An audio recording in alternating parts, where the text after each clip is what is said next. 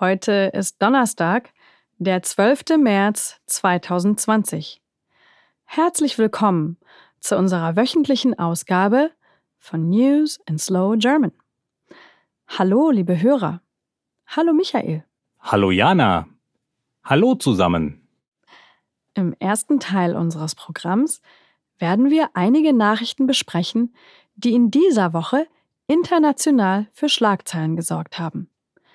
Wir beginnen mit der Entscheidung des italienischen Ministerpräsidenten Giuseppe Conte, das ganze Land abzuriegeln, um die Ausbreitung des Coronavirus zu verhindern.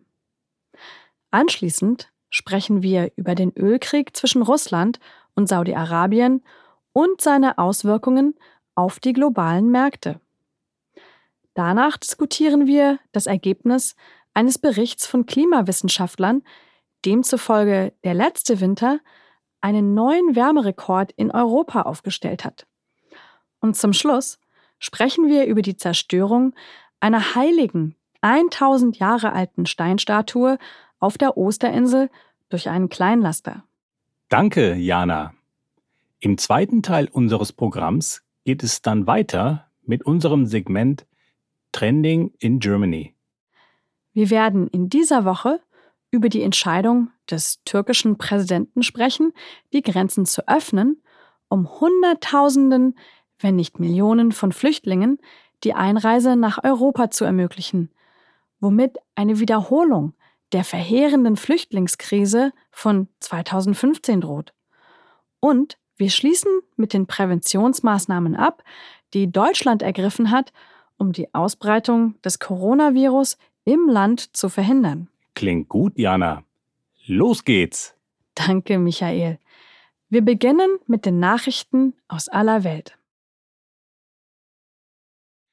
Ganz Italien ist abgeriegelt, um die Ausbreitung des Coronavirus zu verhindern.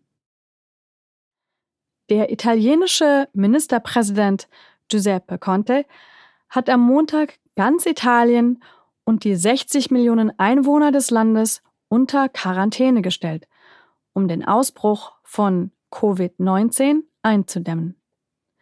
In der Lombardei und in 19 weiteren Provinzen im Norden gab es bereits Sperrzonen, aber als dann Tausende von Einwohnern in den Süden Italiens flohen, wurde die Abriegelung auf das gesamte Land ausgeweitet.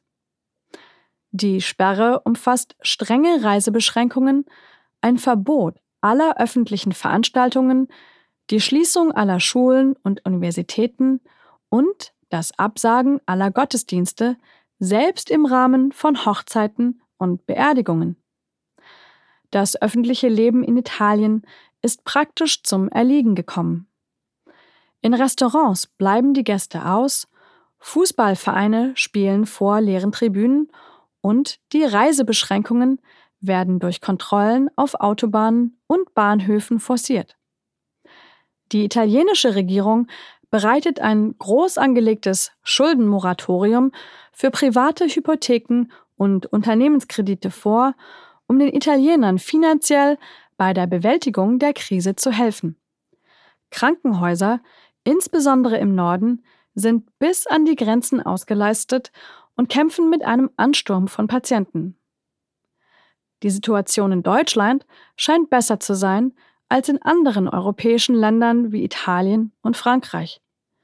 Deutschland hat bislang 1600 Fälle gemeldet und wie durch ein Wunder gibt es bisher nur drei Todesfälle. Das deutet darauf hin, dass Deutschland bisher besser mit der Krise umgeht als andere Länder in Europa.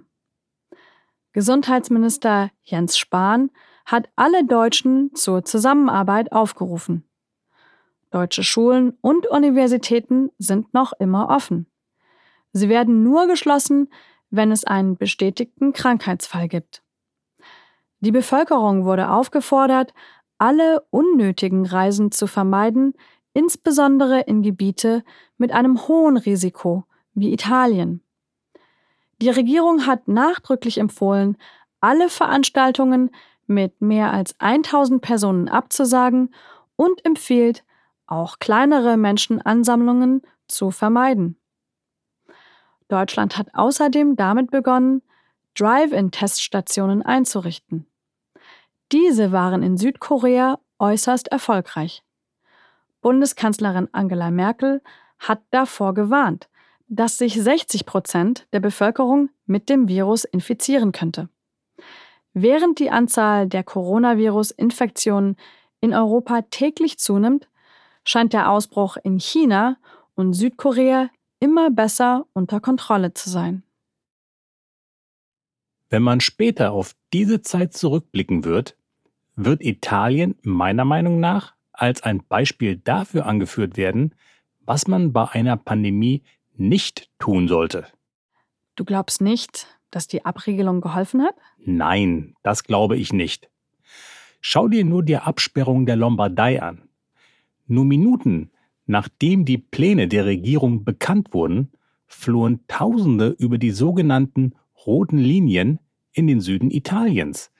Das ist genau das, was nicht passieren sollte. Die italienische Reaktion war komplett auf Panikmache ausgerichtet. Und Panik zu verbreiten ist das Schlimmste, was man tun kann. Die Regierung braucht die Bevölkerung auf ihrer Seite. In so einer Situation müssen alle zusammenarbeiten. In China hat die Abregelung aber offensichtlich funktioniert. Das war aber auch zu Beginn des Ausbruchs, als eine Eindämmung noch sinnvoll war. Michael, was willst du damit sagen? Dass die italienische Regierung nichts hätte tun sollen? Nein, die Regierung hätte stattdessen ein Gefühl der Ruhe und Kontrolle vermitteln sollen.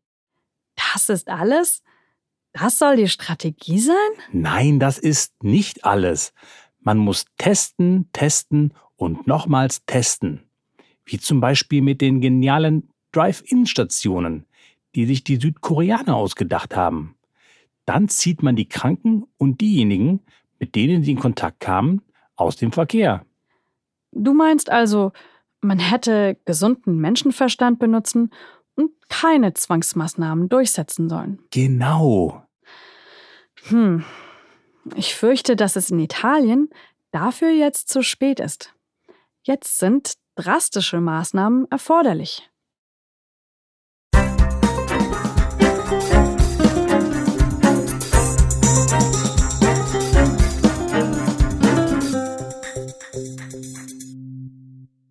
Damit ist der Probeteil unseres Programms beendet.